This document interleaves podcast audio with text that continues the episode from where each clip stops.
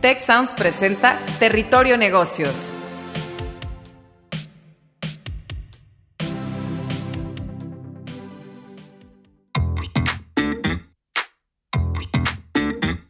Bienvenidos a Territorio Negocios, de EGADE Business School y la Escuela de Negocios del Tecnológico de Monterrey. Mi nombre es Katia Villafuerte y hoy seré su guía por este espacio.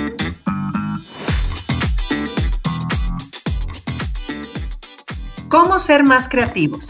El papel de la creatividad en la innovación dentro de las organizaciones. Este es el capítulo del día de hoy y para ello tenemos dos invitados. Por un lado tenemos a Demetrio Strimpopoulos, que es el Chief Design Officer de Hey Banco de Banregio. Y por otro lado tenemos a Mario Saldaña, que es profesor de innovación y emprendimiento de EGADE Business School Monterrey, pero además también es socio fundador de True Innovation. En el día de hoy veremos cómo en un mundo globalizado donde la competencia cada vez es mayor, es necesario que las empresas innoven y desarrollen productos o servicios de manera constante con la finalidad de mantener la competitividad en el mercado. Las compañías se han dado cuenta de que no solo se puede vivir de reducir gastos para incrementar la eficiencia, necesitan crecimiento y de ahí la importancia de incluir la creatividad e innovación en toda la cadena de valor. En este sentido, la creatividad e innovación se ha convertido en el verdadero motor de transformación y crecimiento para las empresas, produciendo un valor agregado en productos, servicios y procesos para obtener un retorno en la inversión dentro de los objetivos del negocio. ¿Cómo están Mario y Demetrio? Me gustaría que saludaran a nuestra audiencia. Demetrio, ¿te gustaría empezar? Encantado, la verdad es que un verdadero placer estar aquí con ustedes. Me siento muy, muy honrado de, la invitación y, y, encantado de poder compartir sobre estos temas que tanto nos apasionan. Ay, muchísimas gracias. Y además con todo esto de la banca y de fintech, cómo se ha ido transformando a pasos acelerados. Y por otro lado, Mario, ¿tú cómo estás? ¿Cómo, cómo va lo de True Innovation? Muchas, pues, pues, estoy muy bien, gracias a Dios, y muy agradecido por, por la invitación. Eh, se me hace muy interesante el poder compartir el día con ustedes y con alguien como Demetrio. Eh, gracias a Dios nos ha ido bien. Eh, ha, sido una, ha sido una época curiosa en la que pareciera que por, eh, por las dificultades y las necesidades, las compañías podrían dejar de pensar en invertir en, en, traer innovación o cambio a sus empresas, pero no está siendo así. Está, eh, eh, precisamente las compañías ante esta necesidad están buscando maneras de enfrentar de manera creativa estas condiciones actuales. Es que sí, lo que pasa es que muchas veces teníamos la idea de que el ritmo de trabajo iba a ser menor y que no íbamos a estar haciendo nada desde casa, pero la realidad es que nos está ahogando, ¿no? O sea, muchas veces el talento que existe entre los colaboradores de una empresa, por ejemplo, ya no es igual si no están interactuando, ¿no? Entonces, por el contrario, una buena práctica, como bien mencionas, Mario, para fomentar la innovación, debiera ser este, obligada, ¿no? Eh, para incentivar a que, a que las empresas pues puedan conocer este, nuevos, nuevas formas de trabajar, incluso que se acepte el equivocarse y corregir rápidamente, ¿no? Pero tampoco estamos acostumbrados, este, ha sido un cambio complicado, este, sobre todo debido a la, presión que existe por los resultados, ¿no? Entonces, quisiera empezar preguntándoles, en su opinión, ¿Cómo se puede potenciar la creatividad e innovación en el lugar de trabajo con nuestros colaboradores especialmente, ¿no? Cuando el esquema de resultados es un factor a considerar. ¿Tú qué opinas, Demetrio?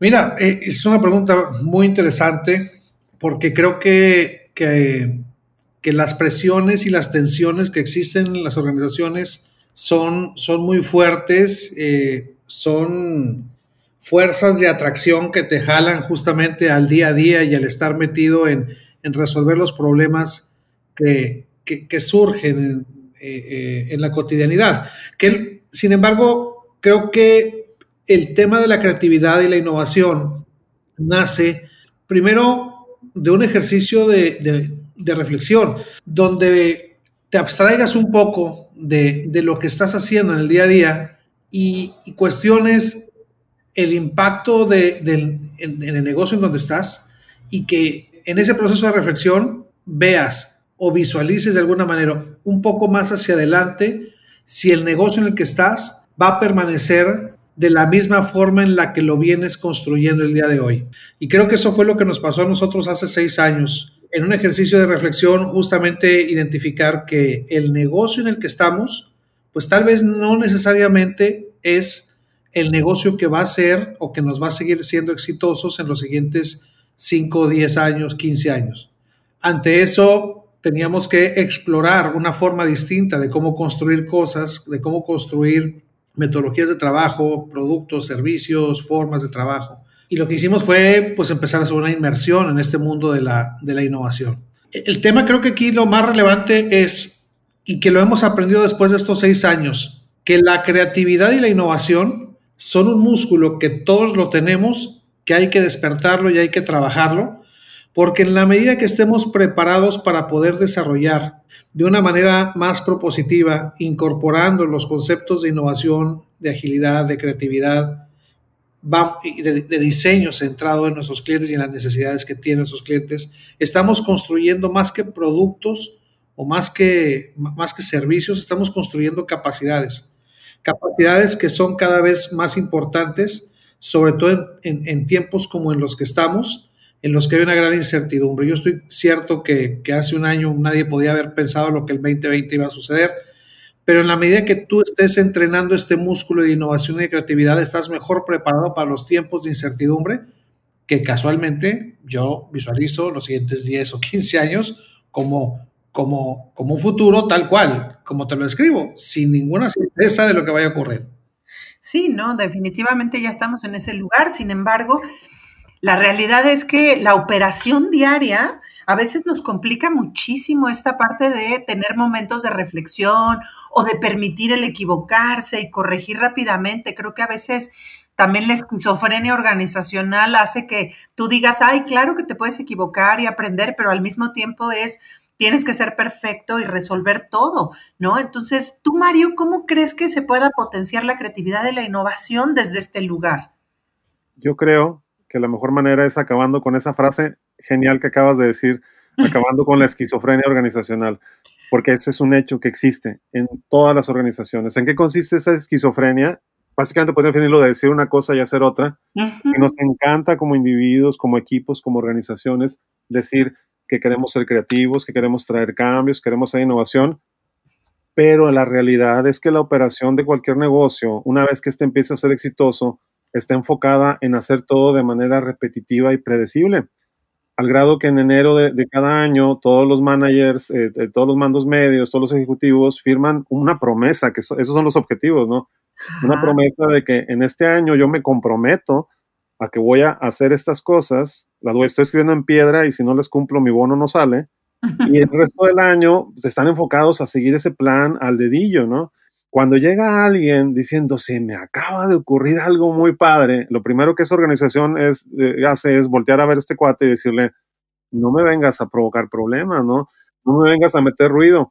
Esa es la gran esquizofrenia organizacional. Por eso digo que se me hace un muy buen término, porque es una gran contradicción con la que vivimos en las organizaciones. Tu, pregunta, porque decías, ¿cómo, podemos potenciar la creatividad y la colaboración de los colaboradores? Pues tratando de meter claridad al respecto. Eh, creando, en nuestra opinión, la mejor manera de hacer esto a nivel organizacional es definiendo una buena estrategia de innovación en la que se definan objetivos que las áreas deban de cumplir.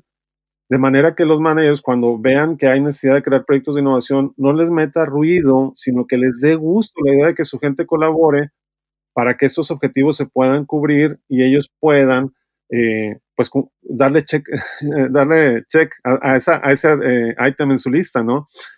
Eh, e, esa, esa es a nivel, a, nivel estrategia y administración la manera. Pero una vez que esa estructura se ha definido, hay que darle herramientas a las personas. yo, yo, he visto el, trabajo espectacular que hacen en Marregio Labs en ese aspecto, de preparar a la gente dándoles herramientas, dándoles nuevas metodologías de innovación, pero incluso no nada más a, las áreas de innovación o creativa, sino a toda la empresa y hacerle eh, saber a toda la empresa que es un mito que los creativos son solo los diseñadores, ¿no?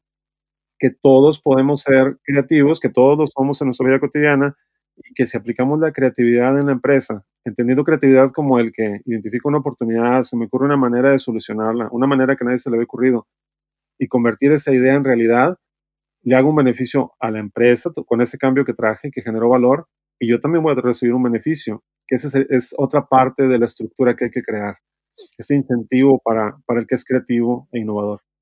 Sí, ¿no? Y la realidad es que, como tú dices, ¿no? suena tal vez muy lindo decir, claro, hay que ser innovadores y creativos, pero no nada más surge porque sí, ¿no? Y realmente, como lo marca Demetrio, al final del día hay muchísima incertidumbre que se viene hacia el futuro, aunque hay obviamente claras tendencias como el que debemos de centrarnos en el usuario, ¿no? Cómo los consumidores han hecho latente la, voluntad de cambiar sus hábitos y criterios de compra, que están apostando más por la calidad y demandando un mayor compromiso por parte de las empresas, pues la realidad es que las, las empresas deberían de lograr que la creatividad e innovación sea sostenible dentro de su modelo de negocios. Pero, pero ¿cómo lo consigues? O sea, tú, Demetrio, por ejemplo, nos estás hablando que ya tienen años visualizando esto, ¿no? Y obviamente este, esto ha generado que haya un diferenciador en la creación de productos y servicios que tienen, pero ¿cómo lo logras? ¿Cómo logras esta creatividad e innovación también cuando ya lo tienes que implementar como un proceso? Sí, fíjate que ahora que, escuchaba a Mario, la verdad es que recordaba cómo, cómo, cómo empezamos este proceso y, las tensiones en la organización son, son, son tremendas. Y, hay que entender, o sea, la verdad es que hay que tener mucha empatía para poder entender cuáles son los mandatos que tienen, pues, por una parte, si estamos hablando de, de innovación y creatividad y en un ambiente tecnológico, por ejemplo, en las áreas de, tecnología orientadas más hacia la innovación y, las que están más orientadas a, mantener el estatus actual. Y, si lo ves así, la verdad es que tenemos que entender que el, el, área de, tecnología de la organización del banco, pues opera, opera de una forma más como fábrica. Y, y el área de innovación opera más como taller, como más artesanal. Entonces, son formas muy diferentes de cómo construir. ¿Construyes como taller de forma artesanal o construyes como fábrica? Con mucho proceso, mucha organización. Y hay que entender los mandatos que tiene uno. Por una parte es, ¿sabes qué? Mantén la, eh, eh, la estructura de, la tecnología estable, no le muevas, no hagas este, cambios importantes, mantén una tecnología muy estable. Y por otra parte, el área de creatividad y de innovación es a ver, prueba, inventa, trata, haz cosas distintas y luego pues no lo logras encajarlo. No logras encajarlo precisamente porque las dos áreas tienen un mandato diferente. Eso nos pasaba y, en el proceso de construcción, de, este proceso iterativo que hemos logrado hacer de construcción de capacidades de innovación en, la organización, pues nos hemos dado cuenta de muchas cosas que funcionaban o que no funcionaban o que pueden funcionar mejor. Y en ese proceso fuimos de ser, de ser un área, el área de innovación, ser un área muy separada y que entonces teníamos que empezar a construir puentes para podernos sentir cómodos las dos áreas de cómo integrabas tecnología innovadora con el core, con la parte trans, eh, eh, en la parte de, voy a hablar como tradicional de tecnología, y cómo en el transcurso del tiempo dijimos, ¿sabes qué? Es que esto no funciona del todo porque aún, aún y, que, y que estés desarrollando iniciativas de, innovación muy, muy relevantes, muy importantes. No, no, todos esos aprendizajes no se logran poner al servicio de la organización completa. Entonces, después a lo mejor de cuatro años de haber estado experimentando con todo esto y de hacer acercar un poco más la parte de innovación a la organización, en el cuarto año dijimos, ¿sabes qué? Estamos viviendo de una manera una incongruencia entre los servicios que estamos ofreciendo, que tienen todavía no tienen el aprendizaje que se ha logrado a lo mejor desde el punto de vista de innovación y, creatividad que se ha desarrollado en el laboratorio y lo que tenemos es que empezar a juntar. Y entonces decidimos crear ahora sí que equipos multidisciplinarios integrando a las áreas de creación de productos dentro de la organización con las áreas de innovación y en lugar de hablar de un departamento de innovación, lo que, lo que empezamos a privilegiar ahora es la visión de los proyectos estratégicos que dentro de todo lo que se tiene que eh, eh, costear para ese proyecto, pues va una parte del presupuesto de innovación. Pero lo importante es el proyecto estratégico, no el departamento de innovación. Entonces, en ese proceso integramos de alguna manera el laboratorio como parte del, de, fundamental de todos esos proyectos estratégicos, pero en ese proyecto estratégico está el área de, cumplimiento y está el área de transformación y está el área de producto y está el área comercial y está el equipo completo que ahora sí, todos en conjunto buscan que se desarrolle un proyecto que integra esa visión también de innovación, pero a la vez está totalmente integrado a la, a la función de valor de la organización. Sí, es que al final del día, o sea, ya por lo que acabas de explicar, finalmente lograron hacer una integración y ya hay una cadena de valor en todo ese proceso. Y yo me acuerdo eh, de hace muchísimos años, no sé si ustedes se acordarán, por ejemplo, empresas como Xerox tenían en, en sus áreas de Research and Development muchísimas cosas que nunca pudieron eh, llevar a la realidad y que después Steve Jobs acabó llevándose, ¿no? Para la Macintosh como los drop-down menu o como el Eden Red, y ellos simplemente lo dejaron en Research and Development, que eso me, me, acordé precisamente por esto que decías, que operaban uno como taller y otro como fábrica, no uno tenía que, mm, digamos que hacer la manufactura acelerada y en masa, y el otro apenas está haciendo como el crafting, que se le llama, ¿no? Como más artesanalmente. Entonces, me gustaría preguntarte a ti, Mario, ¿cómo le haces para volver un proceso de creatividad e innovación de ser más, como, como decía Demetrio, más tipo taller, a algo que verdaderamente esté alineado, por ejemplo, con KPIs, o sea, que verdaderamente esté integrado a la cadena de valor del modelo de negocio y, como decía Demetrio, ¿no? Que ya forme parte del proceso estratégico de la organización. ¿Qué nos puedes decir tú? Antes que nada, quisiera retomar un poco de lo que dijiste ahorita, porque a mí me parece una historia asombrosa la de, la de Xerox que en su instalación conocida en esa época como Xerox Park en Palo Alto, ellos crearon el futuro, el futuro que estamos viviendo ahorita, ellos lo crearon.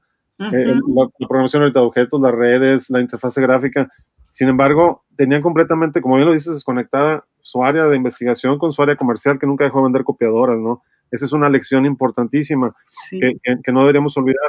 Y por ello, eh, escuchando a Demetrio, eh, a mí, yo en, en, mi muy humilde opinión, yo lo que, lo que considero es que es una muestra muy significativa, significativa de madurez el llegar a ese descubrimiento, ¿no? Al descubrimiento de que eh, más que un equipo de innovación hay que crear una organización de innovación. Por eso el modelo que nosotros favorecemos más es donde el equipo de innovación no es el que hace la innovación. El equipo de innovación es el facilitador, el mm. facilitador para la organización. El equipo de innovación desaparece, queda tras bambalinas. El día del evento de innovación, donde se reconocen a los innovadores de la empresa. Y yo siempre decía, nosotros somos los meseros, somos los que estamos eh, sentando a la gente, los que suben enfrente al, al, estrado a recibir el reconocimiento del director general por haber traído la idea que generó más, son los innovadores. De manera que la cultura de innovación se va distribuyendo por, por la empresa. ¿De qué manera ligarlo a esto, a la estrategia y los KPIs? Eh, mira, como, como, te decía hace rato, eh, nosotros creemos que la base, lo más importante para que la innovación opere en una organización no es la, no es la ideación, no es la innovación, no, es la ideación, no es la creatividad, no es el hecho de, de, de, de, que la gente tenga ideas diferentes. Lo más importante es la estrategia de innovación. Nosotros tenemos una frase que es, la, la, la innovación es algo que sucede como una decisión en la dirección antes que una acción en la operación. O sea, si se decide de verdad que se va a impulsar la innovación, se respalda esa decisión con objetivos, con KPIs y con lo que nosotros llamamos el rol estratégico de la innovación, que, significa si la innovación es una herramienta, ¿para qué la quiero usar? Hay compañías que deciden usar el, trabajo de innovación simplemente para obtener mejora y de eso viven, pues es su decisión. Hay otras que dicen, no, quiero tener ideas de mejora, pero también ideas de innovación. Es una decisión también muy válida. Y otras que dicen, quiero ir por la disrupción, son muy pocas, por lo diferente, ¿no? Entonces, una vez que esa decisión se ha hecho, el siguiente paso, en nuestra opinión, es definir qué tipo de cultura quieres promover. Empiezas a preparar a la gente, le das entrenamiento, capacitación, haces mucha comunicación para que toda la gente sepa que a partir de ahora hay objetivos que todos tenemos que cumplir y que todos deben de participar. Y luego se crea un programa de incentivos para que la gente sepa que puede recibir o reconocimiento o recompensa. Sobre esto, defines un conjunto de herramientas eh, ¿Qué herramientas? Tú puedes decirles, eh, tienes acceso a una plataforma de ideación, tienes acceso a estas salas de ideación, tienes acceso a entrenamiento en métodos específicos de ideación o de colaboración. Y una vez que tienes este cimiento de esos tres elementos que te dije, empiezas a obtener los resultados, que es poco a poco la gente empieza a trabajar en esos proyectos. ¿Por qué? Nada más porque sí, no porque sus managers tienen objetivos, la organización tiene objetivos que cumplir, de cierta cantidad de productos que lograr o cierta cantidad de mejora continua, en ideas de mejora continua que, que alcanzar, y la gente empieza a participar. Muchas veces también porque les llama la atención participar en algo diferente y empiezas a notar la cultura poco a poco. ¿Y la cultura en qué se traduce? En nuestra opinión se traducen dos cosas, que ya son resultados de negocio, en ideas de mejora, que son pequeños cambios chiquitos, pero si juntas muchos, son beneficios significativos, ahorros, optimizaciones, y las más interesantes, ¿no? Las más interesantes son, el otro resultado son las ideas de innovación, cosas nuevas, nuevos productos, nuevos servicios, nuevos procesos, quizá de manera interna. Con este modelo, si lo implementas en tu organización, a partir de una buena estrategia, puedes empezar, a, en nuestra opinión, a, ver resultados, ¿no? Y en ese modelo, ¿dónde está el equipo de innovación? Habilitando la operación del modelo. Eso es algo que descubres con el tiempo, que el equipo de innovación no es el que tiene que andar haciendo esas cosas como un equipo separado de la vida de la empresa, sino haciendo que eso se vuelva parte cotidiana de la vida de la empresa. No, es que sí, es súper interesante porque la verdad es que muchas veces sí creemos que debiera originarse simplemente en un departamento, ¿no?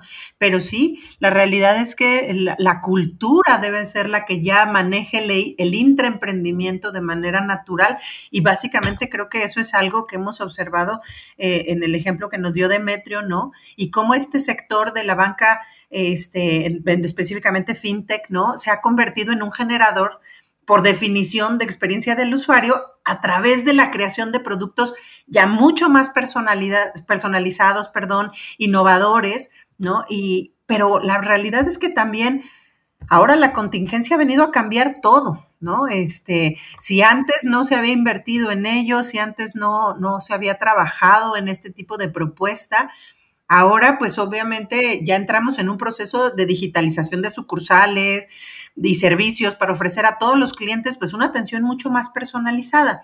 Tú, Demetrio, ¿cómo crees o cuál crees que es la relevancia que juega la innovación y creatividad en esta nueva normalidad?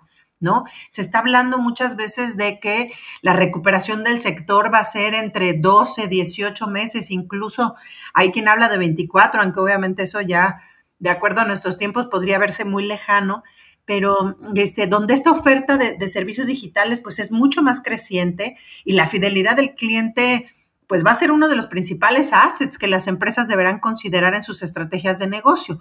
Entonces, ¿cuál es la relevancia que juega la innovación y creatividad en esta nueva normalidad desde tu perspectiva, Demetrio? Sí, claro, mira, la, verdad es que sin duda todos los actores del sistema financiero luchamos por, por, por conquistar la confianza de nuestros clientes. Al final, eh, es los recursos eh, financieros que tiene la persona, eh, los que tenemos bajo resguardo y, requerimos de tener eh, esa confianza.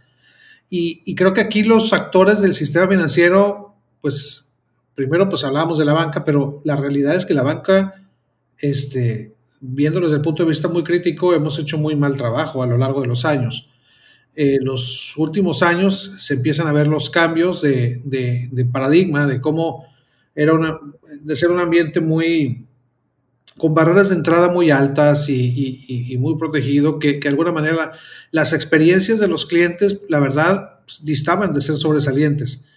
E, esas reflexiones que hacíamos nosotros cuando empezamos estos temas de innovación es, a ver, hemos sido siempre un banco muy, muy reactivo a lo que el mercado, o sea, lo que, lo que el mercado de alguna manera va necesitando, pues nosotros vamos ajustando y vamos este, eh, ajustando pues nuestros productos y servicios a lo que el mercado va, va dictando.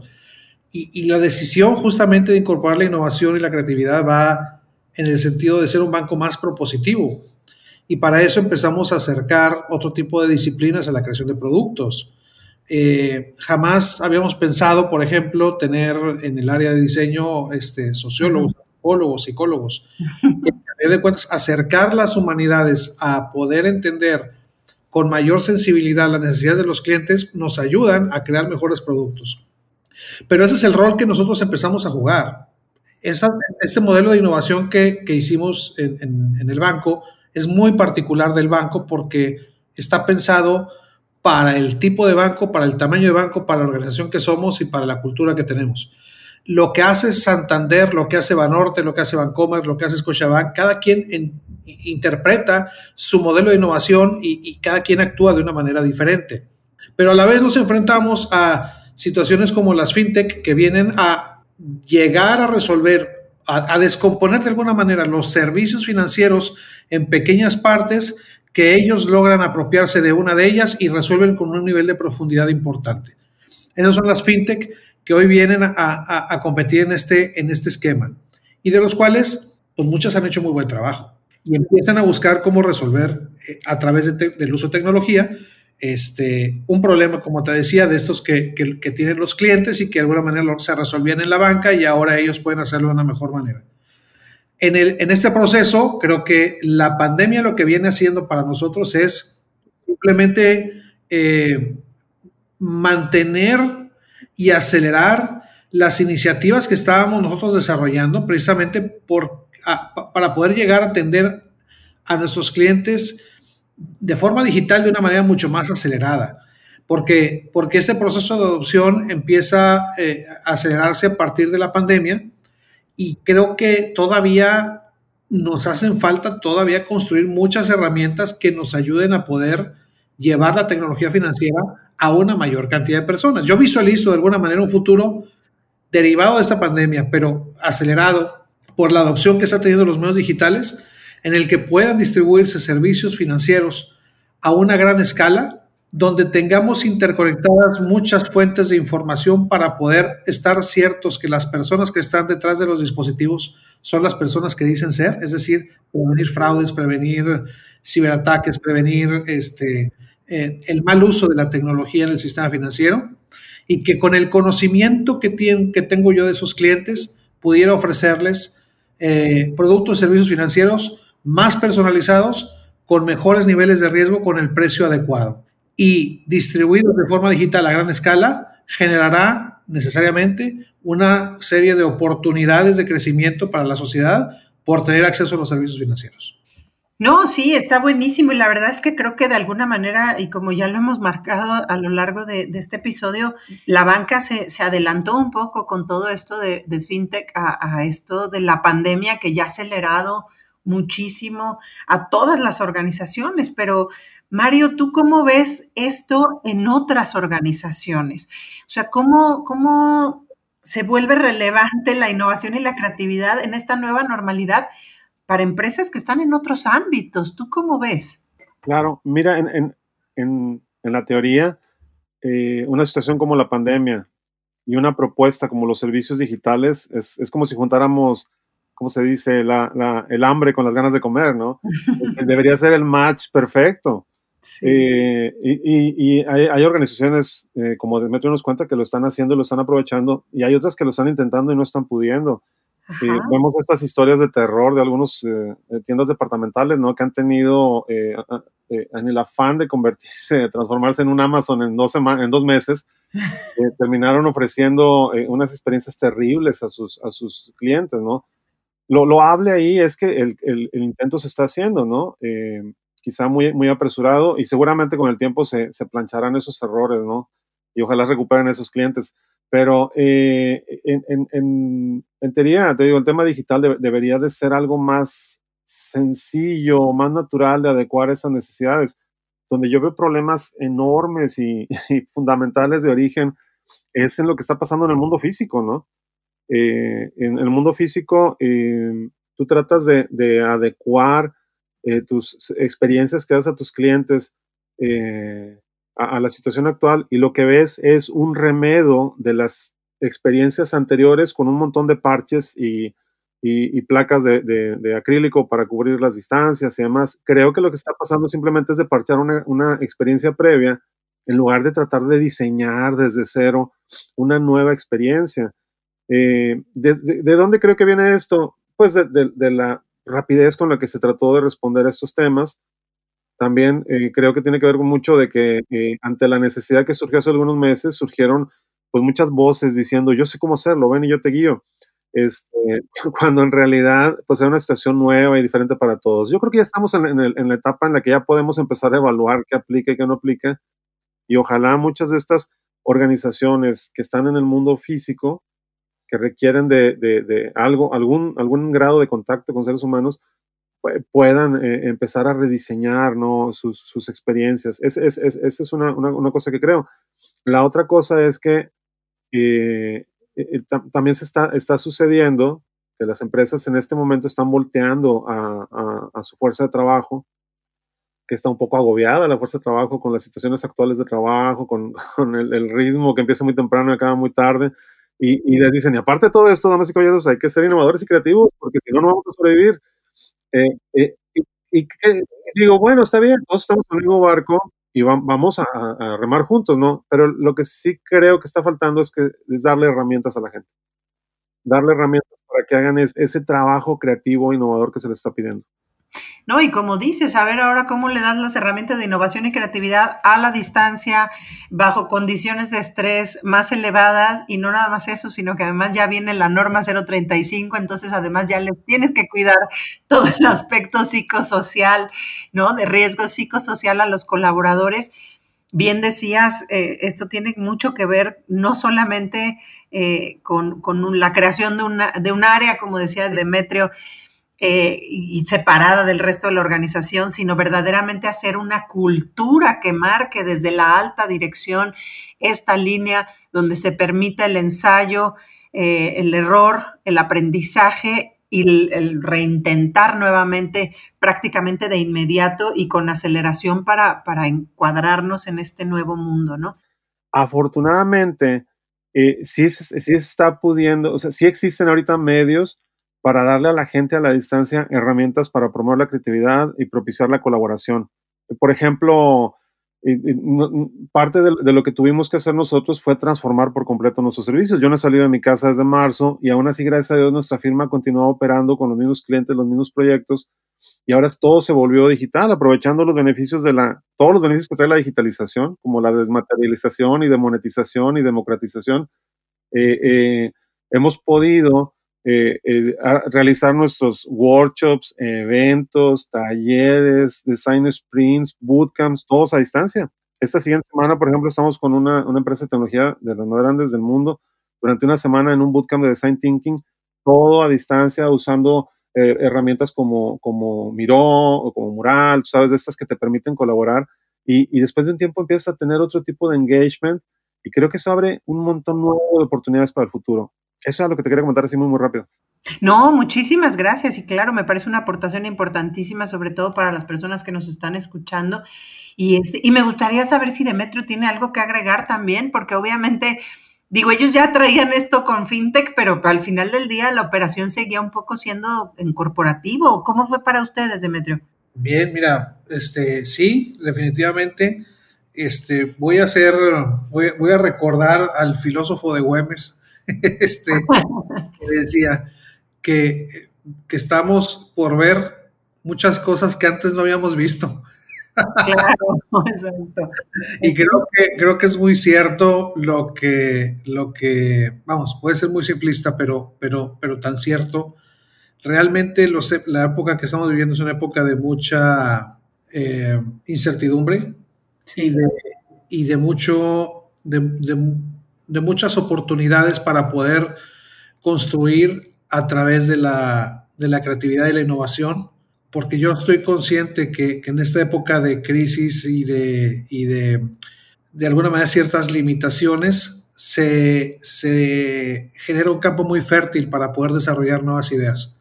Entonces, a través de la digitalización, a través del uso de herramientas tecnológicas, a través de, de un mayor entendimiento y mayor sensibilidad de las necesidades de los clientes, creo que lo mejor está por venir y creo que, que, brindará muchas oportunidades esta, esta nueva época para, para poder desarrollar productos que, eh, o servicios financieros, en el caso de la industria en la que estoy, y, y en general en otras, en otras industrias seguramente pasará lo mismo. Buscaremos la forma de cómo, de cómo ofrecer mejores productos para nuestros clientes. Pues sí, la realidad es que al final del día se trata de crecer y mejorar.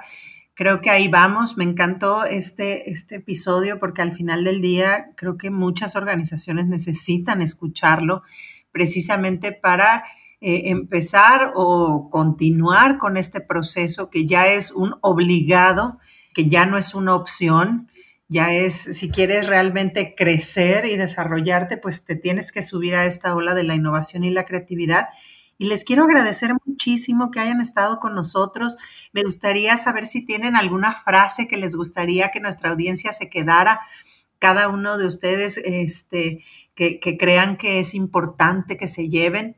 Y pues muchas gracias también por haber estado. ¿Quién, ¿A quién le gustaría empezar? Mario, ¿te gustaría decir a ti qué te gustaría que se quede en nuestra audiencia?